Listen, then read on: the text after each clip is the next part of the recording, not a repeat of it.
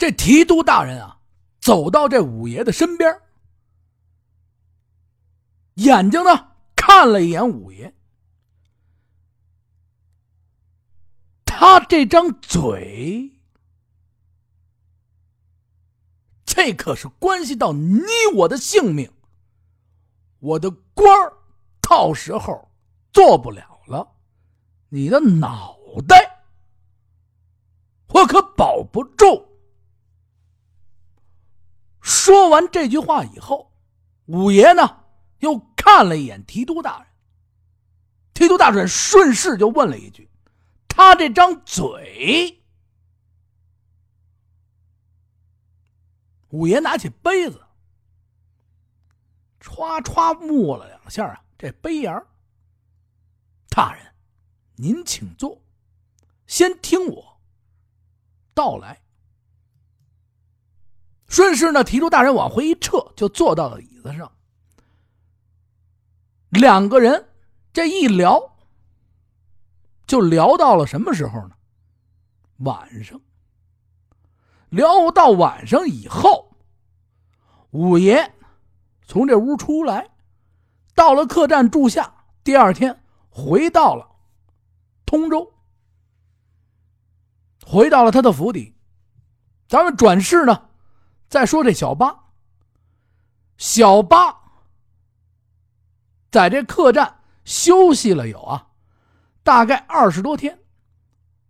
这一大巴郎啊，长势啊，全都长上了，药也敷上了，慢慢的恢复，也不能说是今天到晚在这儿待着呀。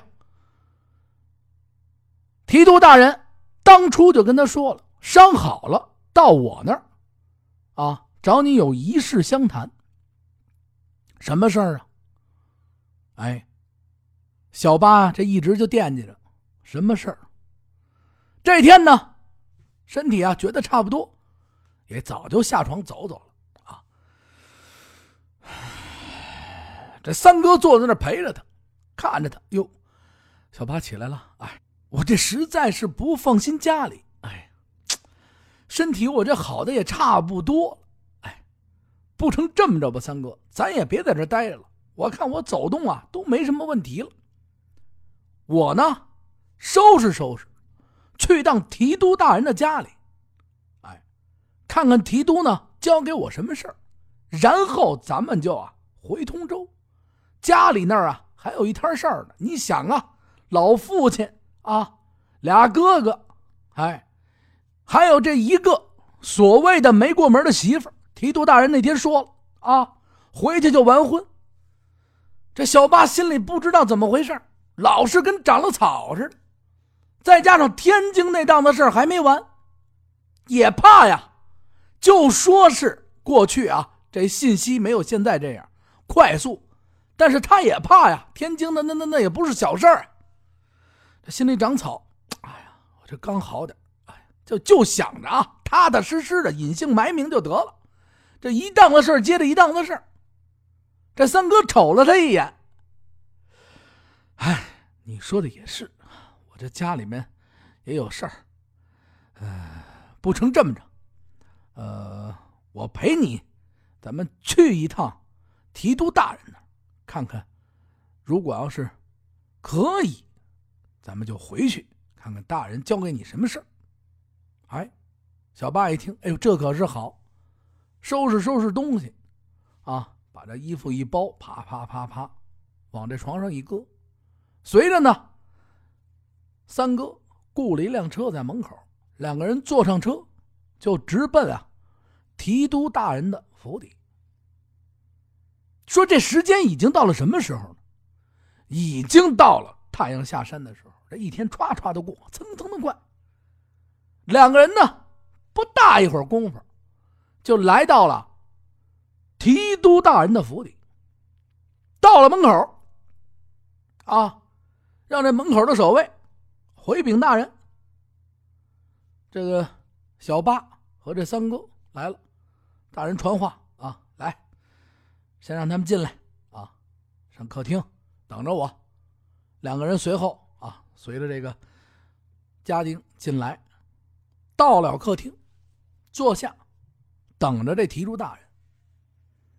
这一杯茶的功夫，提督大人呢，从后边就来了，踏踏踏走步声，在听着旁边跟着人，唰唰唰唰唰，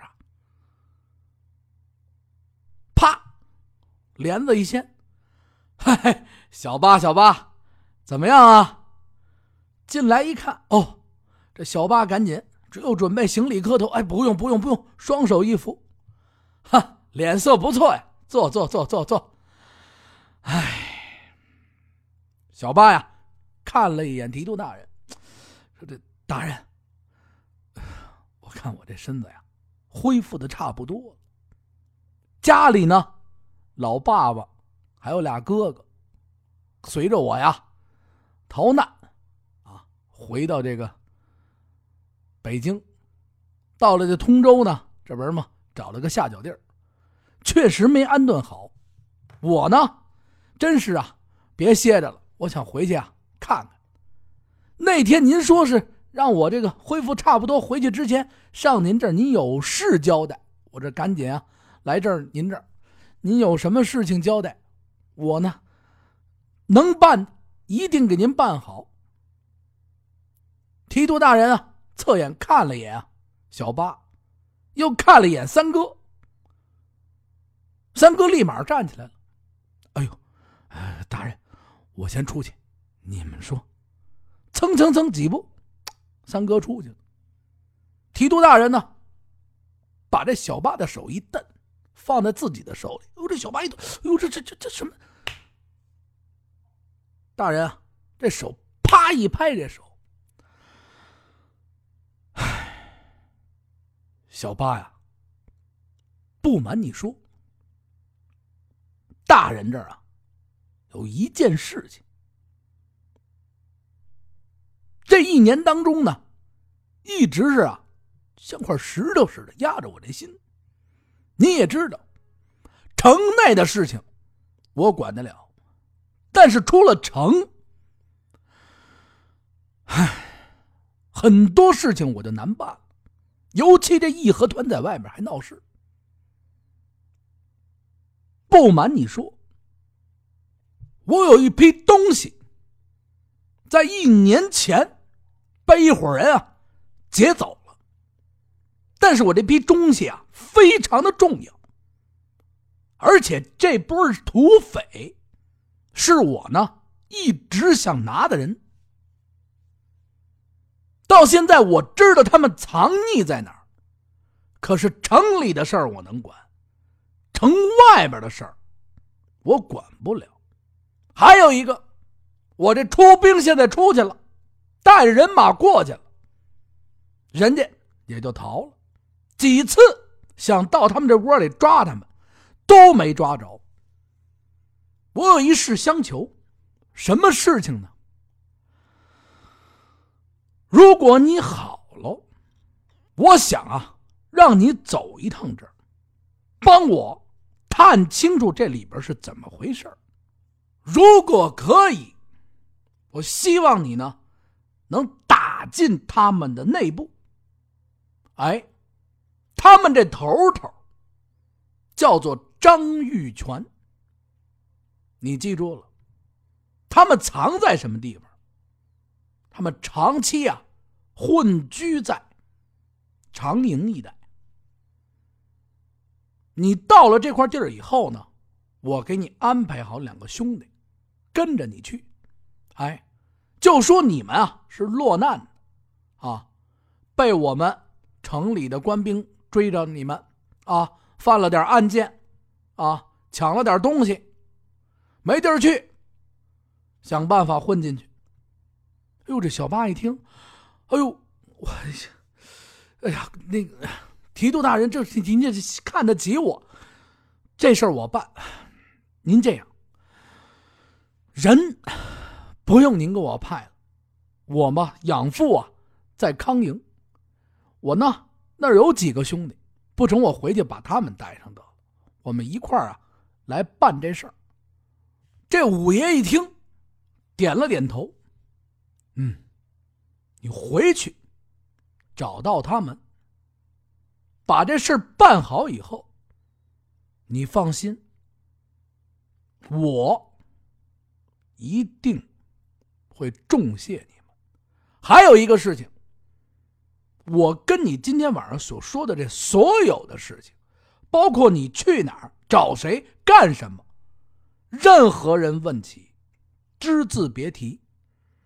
查清楚这伙人在长营的住所，他们在干什么，在做什么，平常的主要路线等等。以后，立马想办法让人过来跟我汇报，把这信儿捎给我。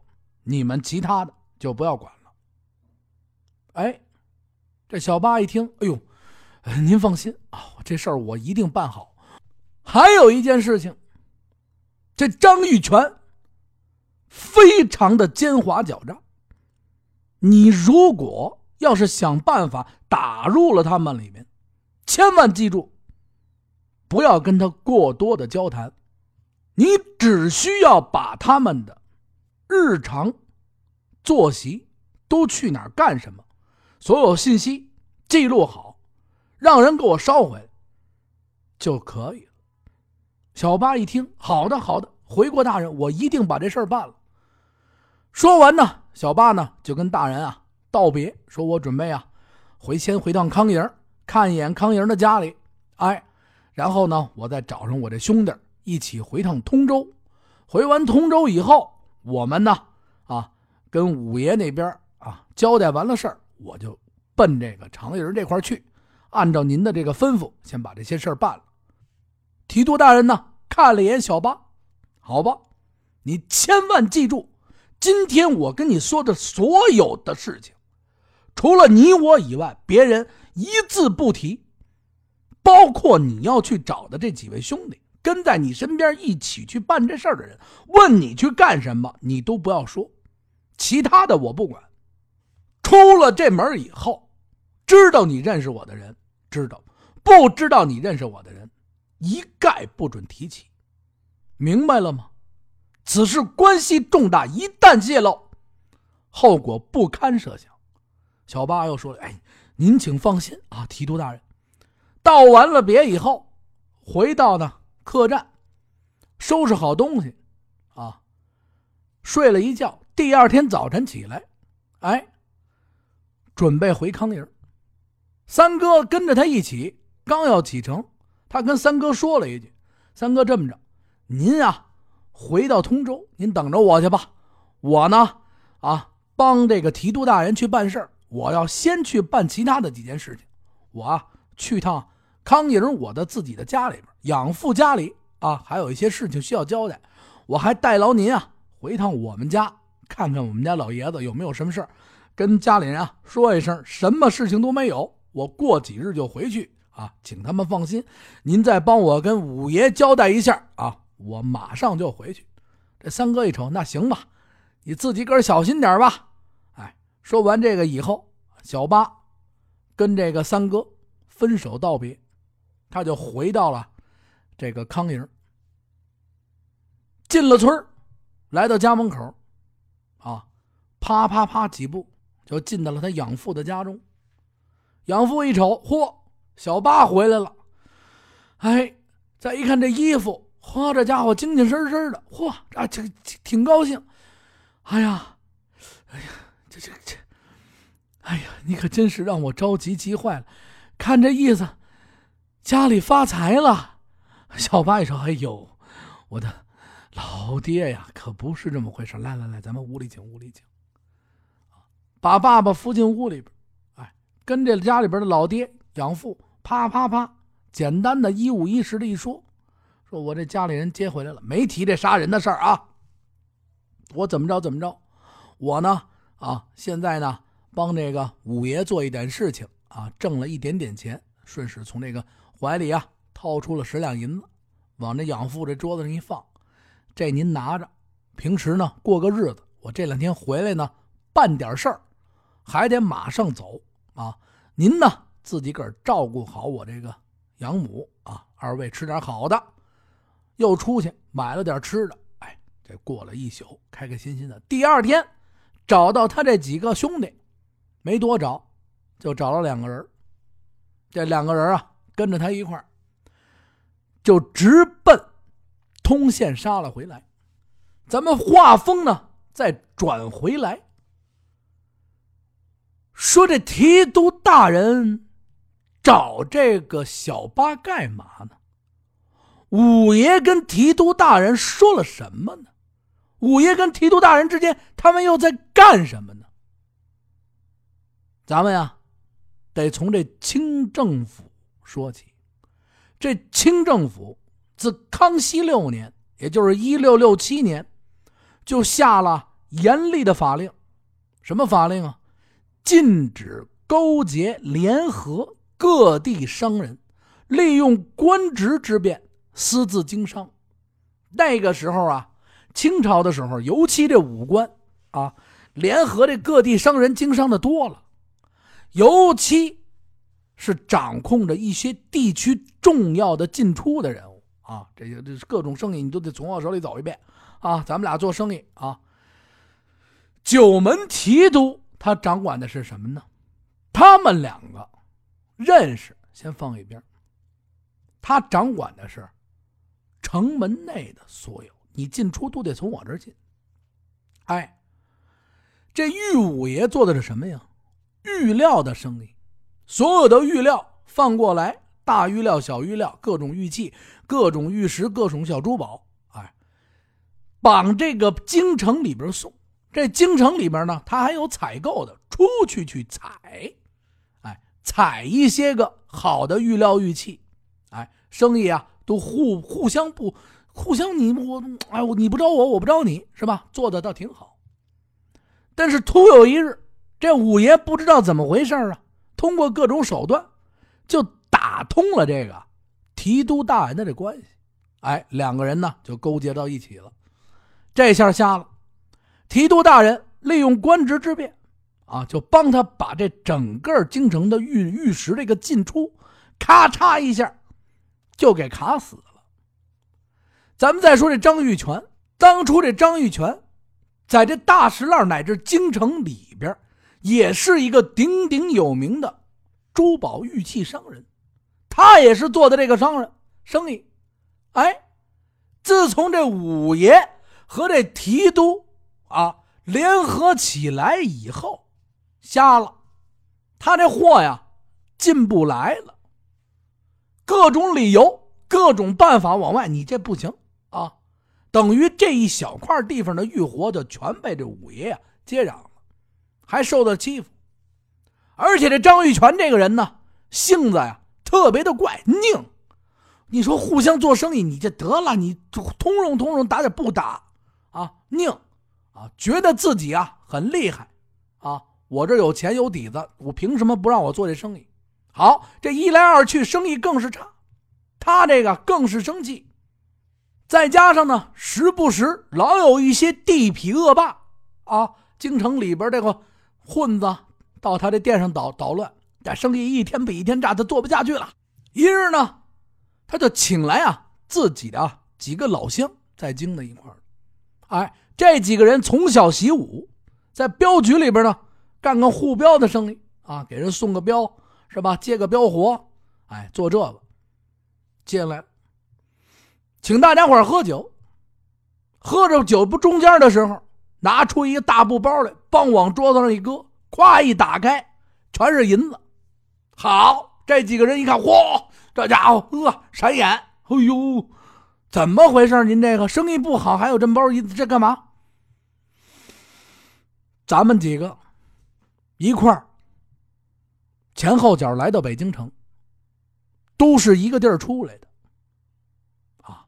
虽说我呢比你们其中有些人啊大个一二岁，但也互相照应。他把这事情啊全部都说了。有钱大家挣，我有一个想法。今天跟兄弟几个说完，兄弟几个要干随我干，不干还请啊，拿上银子，千万封好了嘴。这玉五爷和这提督大人的玉货，每隔一个月左右，大货是从河运上过来，小货到了通州以后，几车几车再推到。北京城内。我知道他们最近啊订了一批大货，价值连城，可能就是下个月呢就到运到京城之内。这些东西价值连城，但是具体是什么东西，我到现在不知道。我既然干不了了，你们几个人想不想发点财呀？咱们把它结了，我也不受这气了。城里的这点事儿归他提督大人管，但是咱们到了城外边，他们就管不了了。这也喝的差不多了，啊，几个人一听，嚯！有这生意，外边义和团还闹着啊！他这没什么干，都是一个地方出来的，干。您放心吧，啊，跟着您。呜呼，嘿，看着这银子，嘿，我们不后悔啊！一个是银子，一个都是老乡，不能让人欺负。二一个呢，其中不是镖局的吗？啊，有一两个人啊，还跟外边的义和团有勾结。就聊起这事儿了，义和团我还有点人，咱不怕。说着呢，这张玉泉呢，就把这钱啊，啪啪给大家伙一分。这所有的钱，是我呀，把这铺里的东西，包括铺，全部都卖了。我也不准备在这干了。大家伙分完，咱们就干这件事情，啪啪啪分完。五日以后，咱们呀，在城外的。十里铺的广元店，咱们在这儿集合。我这两天呢，再把家人啊全都送走，安安全全的让他们走掉，咱们就把这事儿办了。这把做完，咱们销声匿迹。还有，如果几位不想干，几位拿上钱，您第二天还去回到镖局。哎呦，这几位一听，别别别别别。咱们干这事一定要干。按照计划，所有的人回去啊，都辞了职了。说我们这辞职，我们这不干了啊。其实也有钱了，心里也想着。这张玉泉呢，把家人呢安排好，回到了老家啊。他这也干不了这生意了，自己个儿呢，就到了这个，先行到了那个十里铺的广元店。这广元店啊，是针对专门是针对这个商人啊办的。你听这名字嘛，广元店嘛，哎，而且十里铺这块呢，又距朝阳门啊仅十里地，也是一个交通要塞。哎，就在这块人呢十里挺近啊，跟关东店这块都紧邻嘛，在这等着，住到这个广元店里了。说好了，这五日时间到了，这人呢？全都聚到了这广元店里。这话又说回来了，张玉泉啊，可是没少下功夫。他是真给气坏，恨之入骨啊！恨这五爷和这个提督大人，真的是恨坏了！自己的生意都破成这样了，得了，我不干了。把东西变卖以后，就开始花钱打听，打听来打听去，就打听出来了，打听出什么来了？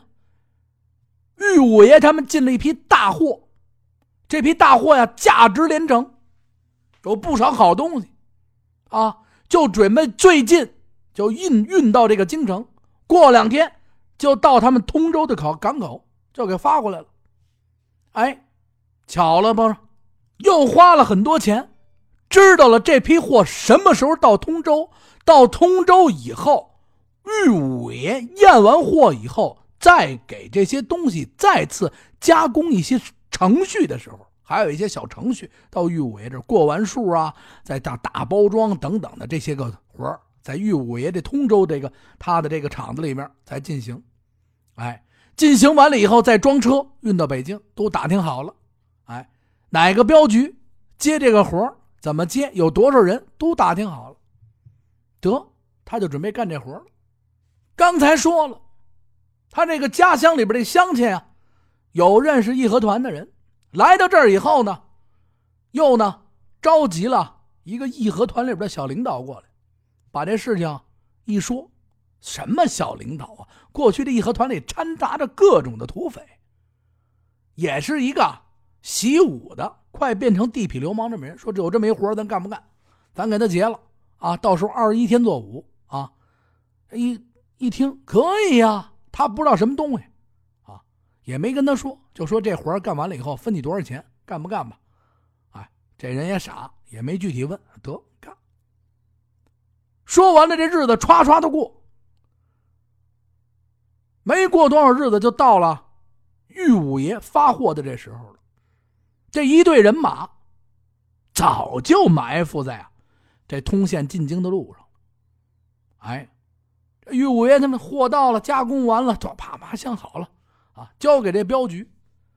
谁都没想到，谁成想这玉五爷这么大势力，运了这么长时间货，再有这提督大人保护着，谁都知道这是谁的生意，谁敢动这生意啊？货里边，啊，玉五爷一半。提督大人一半，一块做生意。北京城这几个门他都管着，匪们都知道这不能动啊！哎，啪啪啪，这一顿满人马就往北京走。没走到双桥，就被他们这一顿人马啪就给捂了。因为本身是提督大人，再加上玉五爷这个队伍的硬。所有的人都没想到，在京城外边能受这埋伏，都很牛逼。这队伍的人啊，很牛逼。那个时候啊，摇摇摆摆，摇摇摆，没带多少人往进走啊。谁能想到啊？三下五除二，张玉泉他们这帮人陪着啪嚓啪嚓啪，杀的杀，跑的跑，就把这事给办了。跑的人啪啪啪啪跳进河里了。镖局的人全全完了，镖局没来几个人。这两个人临走之前，嚓游游游游游游游游游回于五爷那说：“我就被抢了。”哎呀，这哭着。于五爷说：“他妈你们还回来他妈干什么？要死了，怎么办？赶紧连夜就到了提督大府，跟这提督大人一说，说这怎么办？货被抢了。”玉五爷赶紧花钱，提督大人赶紧找人，就找这货的去向。张玉泉他们劫了这批货以后，就地拐到村里边。哎，不是有这义和团的吗？他这义和团的也是他这个乡亲啊，这个老家的人，聊了聊天说这不成啊，你们要赶紧走，这一路啊这么多东西，咱们也没法好销赃。不成，你们先在这附近随我们住上一些日子，等消停消停。按下来，啊，他们找不着咱们的时候，咱们再跑。越危险的地方，咱越安全。哎，大家伙呢，就随着这张玉泉啊，就到了哪儿啊？就到了长营，就在这儿啊，找地儿安置了下来。包括这一队啊，义和团的人，哎，没多少人不说吧，是吧？都跟着他一块儿到这儿，钱也有了，也不愁了。再说张玉泉身上本身就带着点银两呢，不怕。哎，到了地儿以后，把这钱赃啪啪啪，基本上均分完毕。说你们要走，我们不留你们；你们要留，我们当然是欢迎。咱们先在这避一段时间。哎，如果以后可以干点其他买卖，咱们大家一块来。他们这聊的挺好，好，提督府那边着了火了，五爷他们这边急了。提督这人派出去，打听了多长时间，才知道啊，大概怎么回事？哦，张玉泉干的。明知道是这张玉泉干的，但是提督大人又不敢马上下手，为什么呢？朝廷里边说了不能动，还有一件事情，张玉泉他们在这扎着，和这义和团的人还在一起。诸多的事情就在一起，哎，这么一放，就放了很长时间。感谢大家的持续关注，呃，陆续的精彩节目马上就上来，也希望大家呢继续收听，再见。